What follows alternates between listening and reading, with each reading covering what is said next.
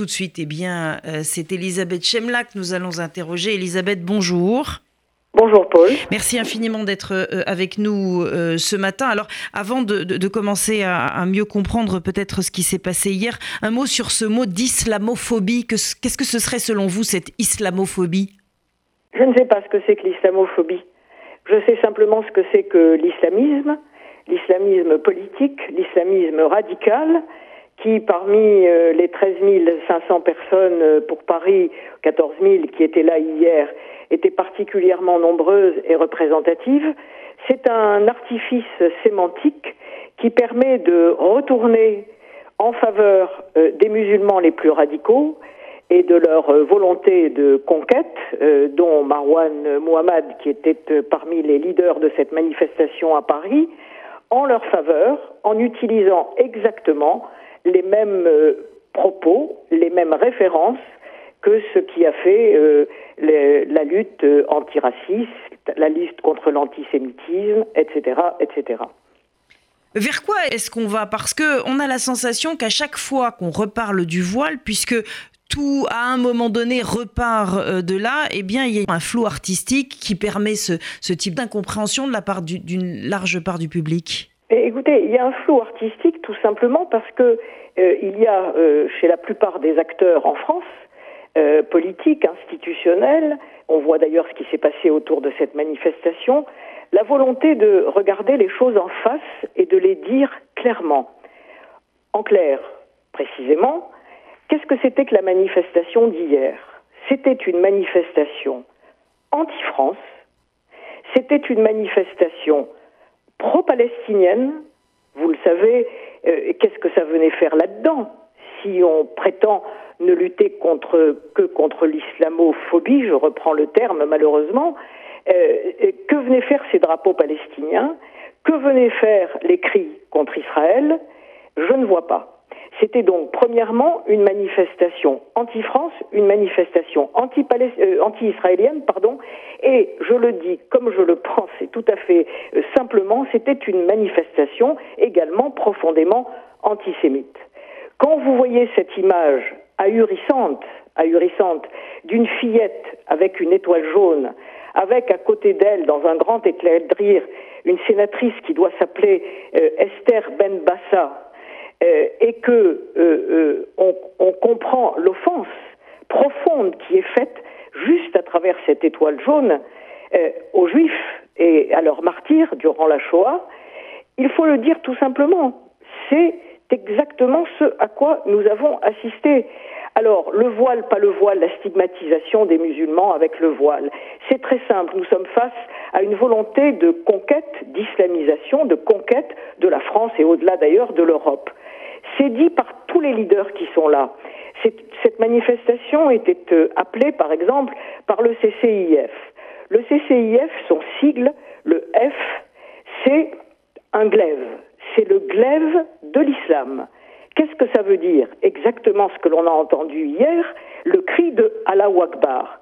Vous imaginez, en France aujourd'hui, on a une manifestation de 14 000 personnes où sous la direction de Marwan Mohammad, on crie Allah Akbar et on laisse faire. C'est-à-dire qu'on laisse faire un totalitarisme en, en, acte dont un des principes est aussi l'inégalité fondamentale entre les hommes et les femmes.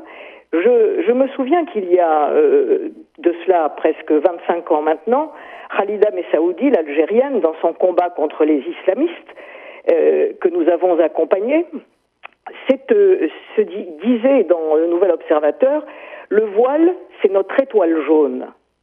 Eh bien, 25 ans après, en France, à Paris, vous avez 14 000 hommes et femmes qui participent de ce système totalitaire qui viennent dire que c'est eux, les islamistes, qui portent symboliquement cette étoile jaune. Nous sommes dans une situation qui est euh, euh, tout à fait euh, dramatique, mais qui est profondément amplifié, profondément exaspéré également par les chaînes de télévision, qui portent une responsabilité considérable dans ce flou que vous évoquez, Paul.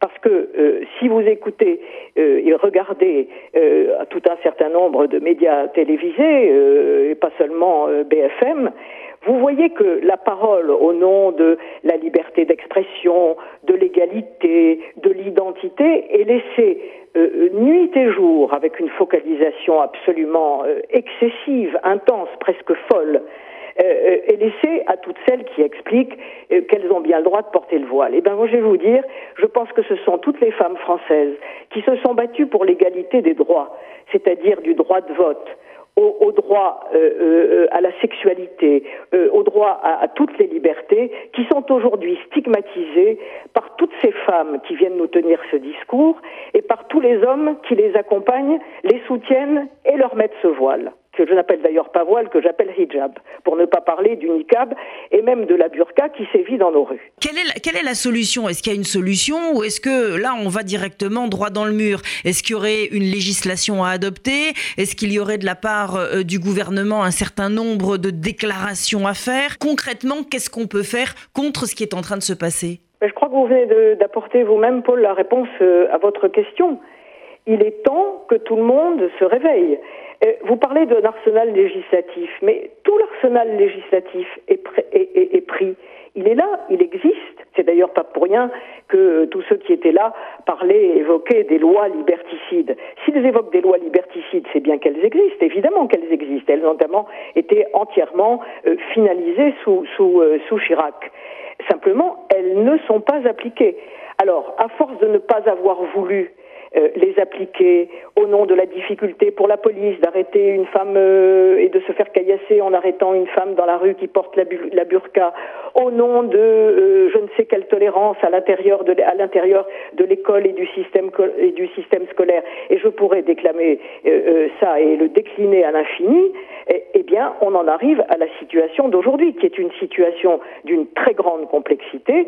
Nous sommes en réalité, il faut bien le dire, et pardon parce qu'à mon tour je je deviens anxiogène, on est quand même sur de la nitroglycérine.